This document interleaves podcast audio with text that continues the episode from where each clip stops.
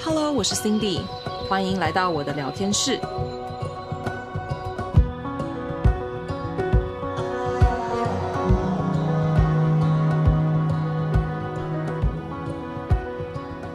Hello，欢迎回到 Cindy 聊天室。好久没有跟大家单独来聊聊关于我自己还有饮食自由的一些小故事了。那四月的时候，刚好我有这个机会可以到泰国去，呃，体验了这个数位游牧的。呃，经验。那今天呢，就想要借由这个节目，除了和大家分享我在泰国数位游牧这段日子发生了什么之外呢，更多是想要和各位来分享我个人对于饮食自由这个议题的一些感触跟想法，还有它的定义啊，还有我自己是如何应用啊、呃、这样子的一个概念在这次的旅行之中的。那首先呢，先给大家一些 background，呃，这次呢的这个泰国体验。主要是去那边工作，所以工作为主，然后玩乐啊跟休闲这些活动呢为辅。时间上呢，我去的日期刚好也是泰国的这个泼水节，也是当地最热，然后空屋那个时候算是最严重的一个时间点。同时呢，那个时候我正在准备呃筹备这个第二季的饮食自由班的这样的一个关键时刻。好，为什么呢？我要选择这段时间去泰国？因为听起来好像很忙，嗯。但就是刚好 对，因为同为自媒体工作者的一些朋友们呢，刚好也会在那个时间段去，呃，泰国数位游牧，所以我就一起和他们行动了。好，所以有了这个 background 之后呢，我想要先和大家分享的呢，呃，主要会分为三个议题。第一个要跟大家聊聊的就是适应新环境，还有行程。那这个怎么套用在饮食自由跟直觉饮食中呢？其实最主要的核心观念就是在于说，保有弹性跟不断的自我对话，来认识自己的一个过程。来到一个新的国家，在一个有来自世界各地的数位游牧者来来去去的这样的一个 co-living space，一定一定会想要认识不同的人。还有呢，就是想要去体验这个国家特有的文化风情跟景点嘛。不知道各位有没有去边出国边工作这样子的一个经验？是不是会有一点那么难适应跟调整心情呢？比方说一下子要收心专注，然后下一秒又要全心全力的好好玩，真的是蛮困难的那个拿捏的部分。当时的我既想要好好的工作，筹备新一季的课程呢，还有其他很多的工作事项之外，我同时也很渴望可以将一些时间留给跟当地的朋友相处。那像是以我的个性来讲，只要是有足够的这个经验累积，有深入的知识背景之后，我呢其实很容易能够上一秒还在比方说清迈的这个街头，呃，用水枪跟人家泼水玩乐，下一秒呢就是直接冲回饭店去洗澡啊，开电脑。然后开始线上课程，又或者是说我在 co-living space 的时候跟大家一起聚餐，然后下一秒又要赶快收心回到房间开始上课。呃，也有就是我在公共空间可以跟大家一起数位游牧工作，然后聊天深入交谈之后，哎，时间一到，椅子转回去座位，立刻开始专心工作，是这样子的一个人。但是我也会因为自己的课程的安排的这个时间上，会需要 pass 掉一些聚会啊，或者是需要提前离开这样的一些情况。这个部分是我觉得最最最可惜的。即便是自由工作者，其实也是有一些时间会被绑住，需要去负责做好我应该要去做的事情。那具体一点关于饮食的例子呢？比方说，有时候我需要工作，就不能和朋友一起出去用餐，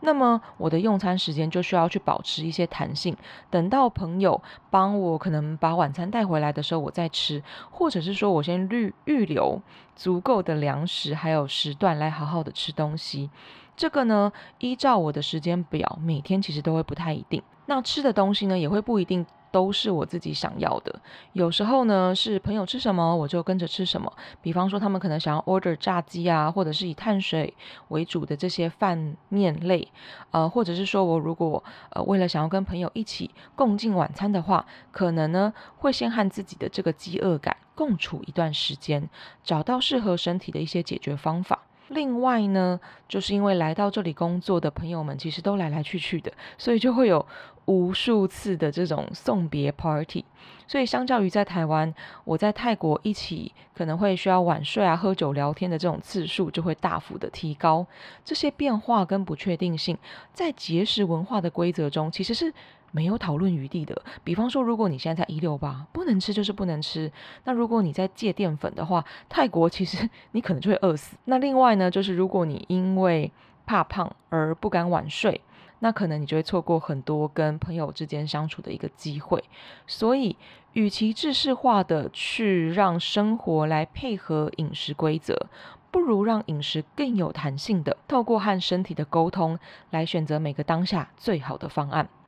像是呢，我当天呃如果没有办法选择自己想要吃的食物的时候，我可以去超市先买一些我需要的或者是想要的食材来备用，或者是我隔一天或者是下一餐的时候，来为自己选择一些比较不一样的餐点来去做一个 balance。又或是说，如果我今天知道说泰国其实这边的蔬菜真的比较少，那需要的膳食纤维的时候呢，我可能会选择一些水果啊。或者是透过其他有膳食纤维的食材来去做替补，虽然说这可能不是身体真正真正想要的，我也是会去吃一些我可以去接受的食物，吃到适合的分量，来让身体可以舒服一点点。那如果是进食时间已经超过了我的饥饿感的时候，我呢会首先去选择聆听和尊重身体的这个饥饿感，以身体为主，先去为自己选择一些些想要的食物。那在用餐的时候，一样去聆听身体的讯息。吃到我觉得可以达到满足感跟饱足感的时候为止。那如果是晚上的这些 parties，我就可以去取取舍说，诶，参与的时间长度啊、次数啊，有没有真的很需要或很想要喝那一杯？不会是只有依据哦，比方说昨天喝了，所以今天一定不可以喝来决定，而是依照每天的状况不同，依照自己当天的身心状态的讯息提示来决定。我要不要喝？那喝多少？要喝到几点？等等的，这些自主权其实都在自己的身上。那决定呢，其实都是需要靠身体的讯息来决定的，而不是节食文化所勾勒出来那种好像很完美的健康的模样。因为其实那个完美真的不存在。如果想要达到它的话，需要付出的精力跟代价，其实反而会引来更多不健康的一个效果。那所以。第二个我想要聊聊的，就是针对于运动还有饮食的规划还有执着。刚刚有提到啊，像是在泰国，我们能找到的很有多很多蔬菜的这种餐厅并不多，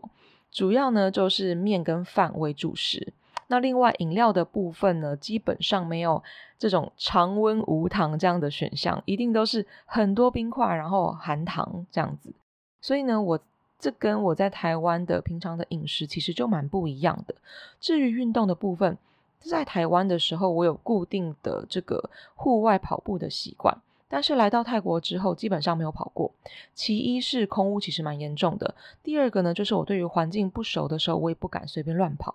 第三个就是工作跟社交，其实已经让我忙得不可开交了。这时候运动时间自然而然比例上就会比较少。但是放下执着，并不是要你就觉得算了哦，不去在意运动跟健康饮食，而是不要让计划变成是一种压力跟罪恶感。不用因为运动是好事情而被这样子的观念绑架。你可以考量的其实是当下的心情跟状态，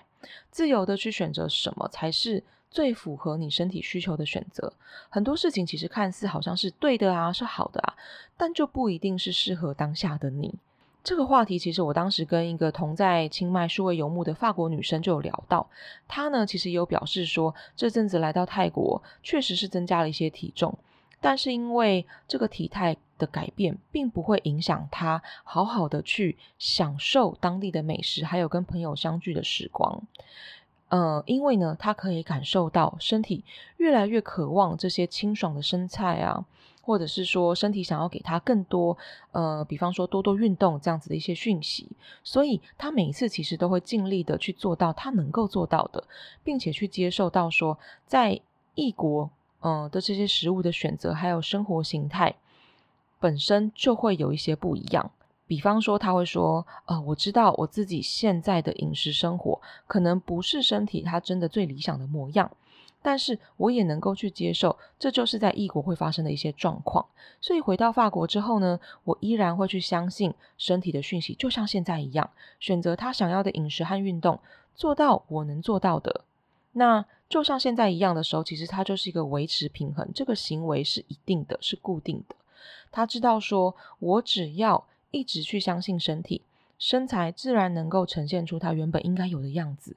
哇塞，这句话完完全全就是直觉饮食的精神。身为法国人，他从小就是生长在一个尊重食材、热爱美食的环境中。那他的这个观念真的让我很欣赏，同时也再次验证了节食文化是可以如何根深蒂固的去影响一个人的思考跟信念的。那这样子的文化在每个国家其实都不太一样。这里我想要透过这个故事来破解很多人对于饮食自由的一些迷思，那就是饮食自由的我们其实本来生来就是喜欢运动跟健康饮食的，这是我们与生俱来的能力。那身体的雷达在被修复完毕之后，其实更加能够明确的来告诉我们说，他想要做什么样子的活动，吃什么样子的食物。最后，最后也是大家最最卡常卡住的地方，就是对身体的这种无条件的信任、理解，还有 compassion，也就是珍惜这个部分。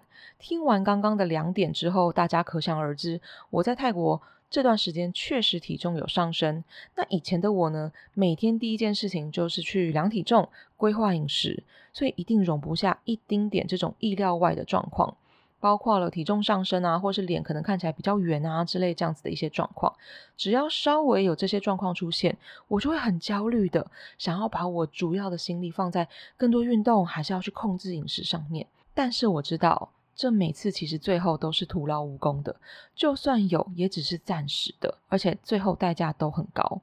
所以呢，饮食自由的我，心态上和刚刚叙述的这个法国朋友其实是很相似的。我会相信，在当下，如果我都能够跟身体合作，尽全力的做出最适合自己的选择的时候，即便体重是上升的状态，我也可以欣然的接受。是真心的欣然接受，因为比起体重，我更在意的是整体的身心健康，还有我每天能不能善待自己的身体的这些行为表现。